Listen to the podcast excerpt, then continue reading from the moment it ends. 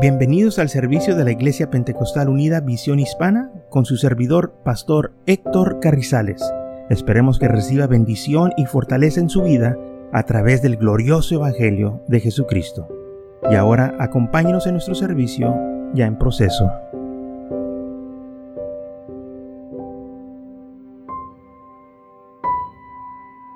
Entonces vamos a estar hablando del, origen del arcoíris, porque sabemos que el enemigo quiere robarle la gloria a Dios, quiere imitar las cosas que el Señor hace, pero no lo vamos a dejar, lo vamos a descubrir, sus mentiras, lo que está haciendo. El origen del arcoíris se encuentra en Génesis capítulo 6, al empezar, el versículo 5 dice así, y vio Jehová que la maldad de los hombres era mucha en la tierra, y que todo diseño de los pensamientos del corazón de ellos era de continuo solamente el mal. O sea que el mundo estaba pervertido, el mundo era malo. Y se arrepintió Jehová de haber hecho al hombre en la tierra, y le dolió en su corazón, y dijo Jehová, rearé de sobre la faz de la tierra a los hombres que he criado, desde el hombre hasta la bestia, hasta el reptil de las aves del cielo, pues me arrepiento de haberlo hecho. Pero halló gracia, Noé, gracias a Dios, halló gracia ante los ojos de Jehová, ante los ojos del Señor. Noé viviendo en medio de un pueblo malo, pecaminoso, encontró gracia ante los ojos del Señor. ¿Qué tal malo o cómo estaba la situación en aquel entonces? Pues dice la Biblia que el corazón del hombre, hermanos, era para hacer continuamente el mal. Es solo lo que estaba pensando. Sus diseños de sus pensamientos era para hacer solamente el mal. O sea, el hombre ya estaba muy reprobado, que ya nada se podía hacer por él, porque ya se había ido muy lejos y ahora dice la Biblia que el Señor este, decidió destruir al hombre, las bestias, los reptiles, las aves del cielo. Y dice, pues me arrepiento de haberlos hecho. Génesis capítulo 6, versículo 11 dice, y se corruptió la tierra delante de Dios. Y estaba la tierra llena de violencia. Eh, y no es como lo estamos viendo hoy en día, claro que sí. Parece donde quiera que volteamos está la corrupción, está la inmoralidad, eh, este, donde quiera hay violencia, donde quiera hay maldad. Bueno, estamos viviendo en esos días. ¿Y qué tiene que ver aquí el arcoíris? Bueno, ahorita vamos a ver que lo que, eh, cómo este, apareció el arcoíris. Y, y miró Dios la tierra y he aquí que estaba corrupta, porque toda carne había corruptido su camino sobre la tierra. Dijo pues Dios a Noé, He decidido el fin de todo ser, porque la tierra está llena de violencia a causa de ellos. Y he aquí que yo la destruiré con la tierra. Dios iba a destruir a todos los hombres, todas las bestias, a todo lo que ser viviente. El Señor lo iba a destruir. ¿Por qué? Porque la tierra estaba llena de violencia, estaba corrupta estaba la tierra, hermanos, completamente deshecha de inmoralidad. Eh, había tanto crimen, tanta perversidad, que el Señor decidió destruirla. Pero en medio de todo esto, dice la Biblia que había un hombre justo que se llamaba Noé. Sí se puede servir al Señor en medio de un mundo malo. Si nosotros queremos servir al Señor, no hay nada que nos pueda detener servir al Señor. Muchas veces la gente dice, es que todo lo están haciendo, yo, yo lo voy a hacer bueno. Todo el mundo lo estaba haciendo en el tiempo de Noé, pero él decidió no hacer lo que aquellos malvados estaban haciendo. Él decidió servir al Señor. Nosotros también tenemos que decidir servir al Señor en un mundo malo y perverso. Noé no andaba con ellos, no andaba vestido como ellos, no andaba hablando como ellos. Noé estaba sirviendo al Señor. Y por eso dice la Biblia que Noé halló gracia ante los ojos de Jehová. Versículo 11 de Génesis 7 dice aquí, en el año 600 de la vida de Noé, en el mes segundo, a los 17 días del mes, aquel día fueron, fueron rotas todas las fuentes del gran abismo y las cataratas de los cielos fueron abiertas y hubo lluvia sobre la tierra cuarenta días y cuarenta noches. Vino el diluvio y destruyó a todo ser viviente. Okay. Esto fue lo que sucedió porque la gente estaba entregada al pecado. Se habían dado completamente a hacer lo malo. Y yo digo, si el mundo se da de todo corazón a hacer la maldad y el pecado, con más razón nosotros nos debemos de dar con todo corazón al Señor porque Él nos ha salvado del pecado y, y, murió por nosotros para comprarnos vida eterna. Él nos ha amado. Aleluya. Y si el mundo puede dar su vida al vicio, con más razón nosotros podemos dar la vida al Señor. Y dice la palabra del Señor entonces, porque el hombre se veía corruptivo, porque los diseños de los pensamientos del corazón eran continuamente para hacer el mal, el Señor decidió destruir al hombre y lo destruyó porque dice la Biblia que vino el diluvio en el año de este 600 años de la vida de Noé, vino el diluvio y todos fueron hermanos destruidos por el agua. Amén. ¿qué tiene que ver aquí el, el? Bueno, en Génesis capítulo 7, versículo 21 dice, y murió toda carne que se movía sobre la tierra, así de aves como de ganado, de bestias y de todo reptil que se arrastraba sobre la tierra y todo hombre. O sea, todo ser viviente murió. Todo hombre murió. Todo reptil, todas, todas las bestias, todas las aves. O sea, todo lo que respiraba murió. Lo que no estaba, hermanos, en el arca. Todo lo que tenía aliento de espíritu de vida en sus narices, todo lo que había en la tierra murió, dice la palabra del Señor. Hay muchas enseñanzas que dicen que no, que hubo animales que sobrevivieron. No, los únicos que sobrevivieron eran los que estaban en la arca y los peces que viven bajo del agua. Todo lo demás murió. O, o si eran peces. Entonces, dice la Biblia aquí, todo lo que tenía narices murió, todo lo que respiraba que este, tenía que estar en tierra murió. Así fue destruido todo lo que eh, vivía sobre la faz de la tierra, desde el hombre hasta la bestia, los reptiles, las aves del cielo, que fueron radiadas de la tierra, y quedó solamente Noé y los que con él estaban en el arca. Todos se llevó el diluvio, el vino, el agua, dice la Biblia, porque se abrió, hermanos, eh, el abismo eh, se abrieron las ventanas de los cielos y se vinieron cataratas sobre este, el mundo y todo fue hundido. No se deje llevar con lo que dice la esencia que vino este, una piedra muy grande del, este, del universo y cayó en la tierra y destruyó a los dinosaurios. Eso, es, eh, eso es mentira. La Biblia dice que Dios los destruyó. Aquí está todo, todo reptil, todo animal. Ahí es donde fue el fin de los dinosaurios. Sí había dinosaurios, pero ¿sabe qué es lo que pasó? La atmósfera cambió, porque en aquel entonces eh, la atmósfera era diferente. Dice la Biblia que no llovía, sino que había, el Señor regaba el mundo con un rocío. Entonces había más oxígeno y porque había más oxígeno, todo respiraba más y todo era más grande. Como los animales, los hombres eran más grandes. Las plantas y eso está comprobado. Pero eh, la ciencia no quiere hablar de eso porque destruye su enseñanza de evolución. Pero eso es lo que eh, este, se haya documentado, que eso es lo que pasó, por eso había reptiles muy grandes y, se han hecho exámenes y se han dado cuenta que eh, es posible, lo que dice la Biblia, que Dios destruyó, así fue. Muy bien, entonces este, vemos aquí que aparte de que Dios destruyó al hombre porque era malo, también destruyó toda la tierra, estaba llena de violencia. Ahora, ¿qué es lo que estaban haciendo? Pues aparte de que dice la Biblia que este uh, eran que eran malos de, su designio del, del corazón, era de continuamente ser el mal. Bueno, dice en Lucas capítulo 17, versículo 26. Dice, como fueron los días de Noé, así también serán en los días del Hijo del Hombre.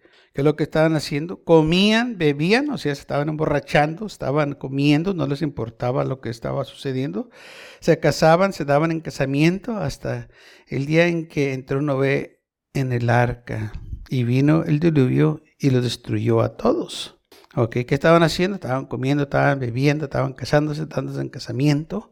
Ellos estaban viviendo sus vidas sin Dios. Y luego también dice, asimismo como sucedió en los días de Lot. Comían, bebían, compraban, vendían, plantaban, edificaban. Mas en, el día que Lot salió de Sodoma llovió del cielo fuego y azufre. Y lo destruyó a todos. Ok, la Biblia hace una comparación de los días de Noé, los días de Lot, que eran igual, estaban haciendo lo mismo ellos. La maldad en los días de Noé era igual como en los días de Lot. Estaban casándose, comprando, sembrando. Eh, y la Biblia sí registra que en los días de Lot era, este, ellos estaban entregados a la inmoralidad, a la perversión. Estaban haciendo cosas que ni nos podemos imaginar ellos ya se habían ido muy lejos del Señor y por eso también el Señor los tuvo que destruir. Ya tenían una mente reprobada, como dice Romanos capítulo 1, que no quisieron tener a Dios en su entendimiento y por eso causa Dios los entregó a una mente reprobada para que hicieran cosas en sus cuerpos que no conviene. Ahora bien, entonces el Señor tuvo que destruir a la generación de Lot o eh, este, las ciudades donde estaba Lot y la gente del tiempo de Noé. Porque la inmoralidad, hermanos, estaba tan fuerte eh, y todos estaban corruptos. Eh, en la ciudad de Lot dice la Biblia que nomás Lot y su familia, dos hijas y su esposa salieron porque no había personas justas ahí. Noé estaba este, Abraham estaba dialogando con el Señor, Señor, si hay 20 justos destruirás, no, si hay 50, no, si hay 10, dijo el Señor, si hay, mira, si hay 10, no va a destruirla, pero no había ni 10 justos. Pero el Señor mandó ángeles que sacaron Lot de, Sodoma y Gomorra y entonces llovió fuego y azufre. Pero sabemos que como en esa ciudad este, la gente se había dado a la inmoralidad. Muy bien, dice la palabra del Señor después en Génesis capítulo 9. Y dijo Dios, esta es la señal del pacto que yo estableceré entre mí y vosotros y todo ser viviente que está con vosotros por los siglos perpetuos. Después de que el Señor destruyó la tierra, después que todos fueron ahogados, el Señor habla con Noé y le dice que va a establecer un pacto con él. Versículo 13. Mi arco he puesto en las nubes el cual será por señal del pacto entre mí y la tierra. Y sucederá que cuando vea, venga una nube sobre la tierra, se dejará ver entonces mi arco en las nubes. Y me acordaré del pacto mío, y haré en, que haré entre mí y vosotros y todo ser viviente de toda carne, y no habrá más diluvio de las aguas para destruir la carne. Estará el arco en las nubes, y yo lo veré, y me acordaré del pacto perpetuo entre Dios y todo ser viviente, con toda carne que haya sobre la tierra. Dijo pues Dios a Noé, esta es la señal del pacto que he establecido entre mí y toda carne que está sobre la tierra. Cuando usted mira el arcoíris, esa es una promesa del Señor, es un pacto que el Señor hizo con el hombre que ya no lo iba a destruir. Esa fue una promesa que Dios le hizo a Noé. Dijo, ya no va a suceder esto. Pero recordemos, ¿quién fue el que hizo ese pacto? Fue Dios. ¿Quién fue el que puso ese arcoíris ahí? Fue Dios. Y entonces este pacto eh, fue para que el hombre supiera de que el Señor estaba haciendo, fue una señal de que el, que el hombre supiera que Dios estaba haciendo un pacto, que cuando mires este arcoíris, esa es mi promesa, que ya no va a destruir el mundo, que, que ya no va a suceder lo que sucedió. Ahora bien, yo no sé de, cuando usted mira un arcoíris, ¿qué es lo que viene a su mente? ¿Qué, ¿Qué, es lo primero que piensa? Lo primero que yo pienso es las promesas de Dios. las promesas de Dios. Y cuando yo miro ese arcoíris, el Señor también lo está viendo porque dice la Biblia aquí que cuando Él lo mire, Él se va a acordar de ese pacto. Digo, miras, hay las promesas del Señor. Y qué bonito se mira ese arcoíris. Y cuando uno lo mira, yo, yo no sé si usted es como yo, yo quiero saber en dónde empieza y en dónde acaba. ¿En dónde está terminando? ¿En dónde está acabando? O, cuando se mira ese arco y yo, voy por la calle y voy pasando por el centro de ese arcoíris. Y me acuerdo de las promesas del Señor. Ese arcoíris, hermanos, representa las promesas del Señor. Ahora, no nomás se encuentra ese arcoíris en las nubes cuando llueve. Apocalipsis capítulo 4, versículo 1, dice así. Después de esto miré y hay aquí una puerta abierta en el cielo. Cuando Juan fue arrebatado al cielo, él miró cosas extraordinarias, cosas maravillosas que él no se imaginaba que existían, pero Dios eh, se las mostró y miró cosas, hermanos, que a su manera las pudo explicar porque eran tan gloriosas, tan bonitas que era imposible que Él realmente nos diera detalle por detalle, porque las cosas del Señor son maravillosas. Dice, y la primera voz que oí, como de trompeta, habló conmigo. Dijo, sube acá, y yo te mostraré las cosas que sucederán después de esto. Y al instante yo estaba en el Espíritu, y he aquí un trono establecido en el cielo, y en el trono uno sentado, y el aspecto del que estaba sentado era semejante a piedra de jaspe de coronila, y había alrededor del trono que un arco iris, semejante al aspecto de la esmeralda. Cuando Juan vio el trono de Dios, Aparte que miró la gloria de Dios y el resplandor de su gloria, arriba estaba el arco Aleluya. Las promesas del Señor. Me gusta ese canto que dice: Las promesas del Señor mías son. Porque son de nosotros. Que el Señor lo prometió, lo va a hacer. Vio cómo el enemigo quiere robarle a Dios lo que es suyo y quieren usar el arcoíris para promover la inmoralidad, para promover la perversión, para promover el pecado. Ese es el enemigo que quiere destruir las cosas de Dios para que nosotros nos recíbanos o que nosotros no abrácenos esas cosas, pero no lo vamos a permitir porque esto nos pertenece a nosotros. El arcoíris le pertenece a Dios y si le pertenece a Dios, nos pertenece también a nosotros. Y lo podemos usar libremente. Yo sé que hay gente que dice que esos símbolos de gay, no, no es símbolos de gay. El arcoíris que aparece en la Biblia es símbolo de, la, de las promesas del Señor, del pacto que Dios hizo con el hombre, con nosotros. Y no importa cómo el enemigo lo quiera distorsionar, lo quiere voltear, lo quiere pervertir, el arcoíris le pertenece al Dios de la gloria. Los colores que usamos nosotros son diferentes a los colores que usa el mundo perverso. Qué feos están. Quieren imitar las cosas del Señor, pero nunca lo van a poder hacer. No debemos nosotros de temer, hermanos, usar lo que el Señor nos ha dado que son para nosotros. Estas son las promesas del Señor. Entonces el origen empezó, hermanos del arcoíris, cuando Dios hizo una promesa a un hombre llamado Noé. Un hombre que era justo, un hombre que le servía. Le dio a él esta señal. El, el arcoíris es para los justos, para nosotros, para aquellos que aman al Señor.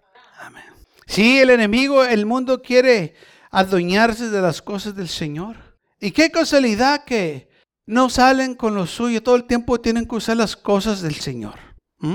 ¿Por qué no inventan sus cosas? No, porque el enemigo no puede. Quiere ser como Dios, quiere imitar al Señor, pero no puede. Pero nosotros, hermanos, sabemos de que nuestro Dios es todopoderoso. Amén. Y que no hay otro como Él. Aunque el enemigo lo quiere imitar, nunca va a poder lograrlo. Pero sí tenemos nosotros que estar alerta de que si va a querer usar las cosas que son sagradas de nosotros para pervertirla. Como la cruz. ¿Sabía usted que mucha gente perversa, aún satánicos, se cuelgan una cruz en su cuello? Muchos cantantes de rock que, cantan perversidades se colgan cruces tratando de robar la cruz de Cristo. el poder de nosotros no está en una cruz de metal, de madera, de papel. El poder de la cruz en nosotros, para el creyente, está en el poder de Dios. Lo que Él hizo ahí por nosotros en la cruz del Calvario. Para nosotros nomás es algo simbólico, porque la cruz no nos salva. Cristo es el que nos salvó. Ahí en la cruz Él pagó el precio por nosotros. Dice la Biblia, maldito todo aquel que es colgado del madero. Así que la cruz, hermanos, que, lo, eh, que, lo que en cual Él fue crucificado, la cruz no nos salva. Cristo nos salva. Sí, usó la cruz para salvarnos. Pero no importa dónde él fuera muerto, porque la cruz fue como un altar para él, que ahí derramó su sangre por nosotros, para que nosotros pudiéramos tener vida eterna. Amén. Por eso no tenemos nosotros que tener una cruz colgada en, nuestro pecho o en nuestro cuello o, besar cruz de palo o de papel. No, porque ahí no está el poder. El poder está en el Señor de la gloria. Aleluya. Es para nosotros más algo simbólico. Oh, pero lo que Él hizo no fue simbólico, fue, hermanos, aleluya, real. Él murió literalmente. Él sufrió literalmente. Él se levantó entre los muertos, literalmente. Pablo dice que fue visto más por 500 hombres. Amén. Hubo testigos que lo vieron, que estaba vivo. Amén. Y no traía una cruz con él. Lo que les enseñó fue sus heridas, las que recibió una cruz por nosotros, por salvarnos. Dijo, aquí está Felipe, Pedro, Andrés, Tomás, todos sus discípulos, miren, aquí está. No nomás Tomás, a todos se las enseñó para que vieran que Él era, para que se dieran cuenta que Él venció el pecado. Y el Señor todavía nos sigue dando promesas que un día va a regresar por nosotros. Entonces, en el arcoíris lo vemos en el principio y lo vemos en el fin. ¿Por qué? Porque le pertenece a Dios. Así como el árbol de la vida lo vemos en el principio de Génesis y lo leemos también que existe en el libro de Apocalipsis. El árbol de la vida. Qué tremendo, amén. Lo que Dios hace. Y el enemigo lo quiere robar. Pero nosotros no lo vamos a permitir. Vamos a estar usando lo que el Señor nos ha dado. Así que gloria a Dios por ello. Y cada vez que el enemigo quiere robarnos a nosotros algo del Señor, hay que nosotros, hermanos, reclamarlo, decir, no, eso es de nosotros. Yo voy a celebrar el día de la Pascua, pero no con un conejo. Voy a celebrarlo con Cristo Jesús, que Él se levantó entre los muertos. Y voy a celebrar Navidad. No lo voy a celebrar con un Santa Claus. Lo voy a celebrar con el Mesías que vino al mundo a morir por nosotros, que nació en Belén de Judá. Amén. O sea que nosotros tenemos que reclamar lo que es de nosotros y no, hermanos, este, hacernos para atrás porque el enemigo quiere robarnos todo lo que tenemos. Quiere intimidarnos. No, no, eh, usted no puede usar eso. Y varias personas me han dicho a mí, usted no puede usar ese arcoíris porque es lo que usan los gays. ¿Qué me importa que se pongan los gays? Yo voy a usar lo que me dice la Biblia, que es mío. Si es mío, es mío. Porque son las promesas del Señor. Aleluya. Y lamentablemente muchos piensan así porque no saben el origen del arcoíris y en dónde se encuentra. Se encuentra en el trono de Dios. Vamos a leerlo de nuevo porque Juan lo vio en Apocalipsis 4, versículo 3.